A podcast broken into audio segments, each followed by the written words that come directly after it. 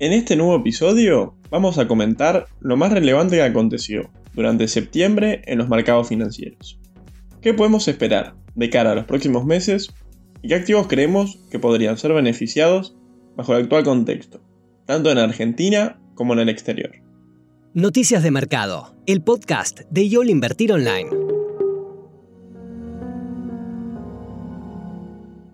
En un mes donde tuvimos una importante toma de ganancias, en parte por el sorpresivo resultado electoral del mes anterior, que dejó un panorama de incertidumbre en el ámbito político-económico, pero también en parte al contexto global un poco más desafiante, septiembre terminó siendo negativo para el mercado financiero local.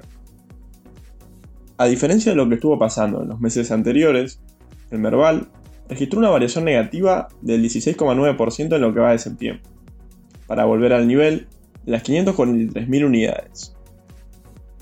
Por otra parte, si se tiene en cuenta el desempeño del Merval, midiendo su variación respecto al dólar financiero, conocido como contado con liquidación, el mismo ha caído un 16,4% de septiembre, cerrando el mes en los 700 puntos.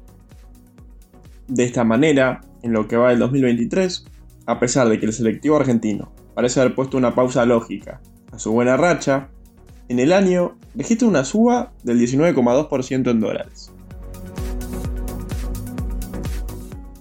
Pasando a hablar sobre el mercado internacional, a pesar de que la inflación de Estados Unidos se ha desacelerado considerablemente respecto al 2022, la Fed ha dado señales de que las tasas se mantendrán altas durante más tiempo de lo previsto y esto causó que el mercado haya reaccionado de forma negativa. En cuanto a su desempeño mensual, el índice tecnológico Nasdaq 100 registró una caída del 6,2%. Sin embargo, Cabe destacar que sigue siendo por lejos el sector que mejor desempeño está teniendo en lo que va del 2023, subiendo en el año un 33%. Por otro lado, en el caso de los dos otros selectivos relevantes de la Bolsa de Nueva York, el SP500 y el industrial Dow Jones, el primero está por cerrar septiembre con una baja del 5,2%, mientras que el Dow, el más sólido de los tres durante este mes, cerró con una pérdida del 3,2%. Ahora bien, luego de comentar las principales cuestiones que han afectado a los mercados durante el último mes, ¿qué alternativas de inversión podrían tener un buen desempeño en octubre? Bajo el actual panorama, tanto para el mercado local como para el internacional, desde el equipo de Research de Diola Invertir Online, sugerimos una serie de activos que consideramos que podrían registrar un buen rendimiento en los próximos meses. Y pensando en un inversor con un perfil más conservador o moderado en lo que es el riesgo. En primer lugar, vamos a mencionar un instrumento que tiene el objetivo de tener un rendimiento que nos brinde cobertura ante la elevada inflación de la economía argentina. En este sentido, pensando en un corto plazo, sugerimos sumar la letra del Tesoro Nacional X23N3, que ajusta su capital por ser, logrando así acompañar a la inflación. Por su parte, esta letra tiene vencimiento en noviembre de este año, opera con un volumen considerable y tiene un rendimiento de ser más 0%. En segundo lugar, buscamos alternativas que permitan ganarle al dólar financiero.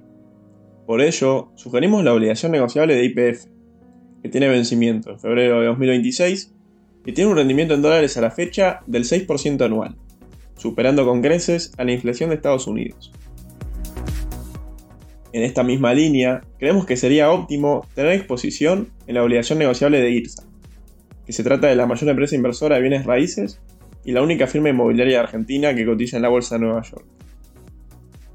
La ON paga cupones semestrales a una tasa del 8,75% anual y paga amortización en 5 cuotas a partir de junio de 2024.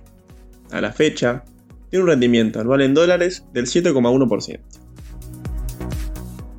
Finalizando con renta fija, también incorporamos al bono Dollar Link TB24. El bono mencionado ajusta su capital al tipo de cambio, capturando lo que suceda con la devaluación en el plazo remanente de inversión.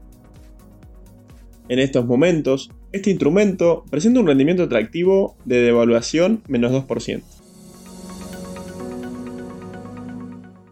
En cuanto a los activos de renta variable, que consideramos atractivos para este momento, en primer lugar, sugerimos el CDR del índice industrial Dow Jones. Este instrumento está compuesto por 30 acciones estadounidenses de primer nivel. A su vez, es el único índice que se encuentra conformado por empresas que reflejan una performance positiva en cuanto a la generación de ganancias durante un periodo de tiempo significativo. Además, también vemos atractivo tomar posición en el CDR del ETF del índice SP500. Se trata del ETF más antiguo de los que cotizan en Estados Unidos, siendo a su vez uno de los que mayor cantidad de activos bajo administración tiene, y también cuenta con el mayor volumen de operaciones. Con un total de 505 activos bajo custodia, el fondo busca replicar el comportamiento de uno de los índices bursátiles de referencia más importantes de los Estados Unidos. En esa línea, vemos interesante tomar posición en Coca-Cola. La compañía viene a mostrar una corrección durante los últimos meses, retomando cotizaciones y evaluaciones más razonables con el promedio de la empresa. A su vez, por el lado de los resultados, cabe resaltar los sólidos ingresos que ha informado en las últimas presentaciones de sus balances. Además, también sugerimos el CDR del sector financiero, el XLF. Este fondo provee exposición a los principales bancos de Estados Unidos, destacando entre ellos a JP Morgan, Bank of America y Wells Fargo, entre otros. Entendemos que el escenario actual para el sector puede representar un interesante punto de entrada. Por último, también sugerimos invertir en acciones argentinas. La primera que vamos a comentar es Sociedad Comercial del Plata, un holding argentino presente en sectores estratégicos como construcción, energía, agroindustria, transporte e infraestructura y real estate. De esta manera, el inversor estaría tomando exposición a sectores estratégicos y de carácter más defensivo, por lo que su demanda no debería verse afectada en gran medida en un contexto inflacionario. Y la otra acción que sugerimos es Termium Argentina, que puede ser entendida como una alternativa de refugio de valor. Si bien gran parte de su demanda es representada por el mercado interno, los productos que vende se encuentran atados indirectamente al precio en dólares del acero, por lo que puede representar una forma indirecta de cobertura ante la volatilidad cambiaria. Para los oyentes que quieran saber más alternativas de inversión de cara a los próximos meses, recomendamos que vean los portafolios sugeridos de Argentina que se encuentran disponibles en la página web en la sección de Research.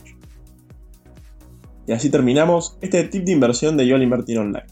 Recuerden compartir el episodio si les gustó y les sirvió y sigan atentos en Spotify para no perderse ningún contenido. Nos encontramos la próxima semana. Te esperamos en la próxima edición de Noticias de Mercado, el podcast de YOL Invertir Online. Para más información visita nuestro sitio www.invertironline.com y encontrarnos en nuestras redes sociales.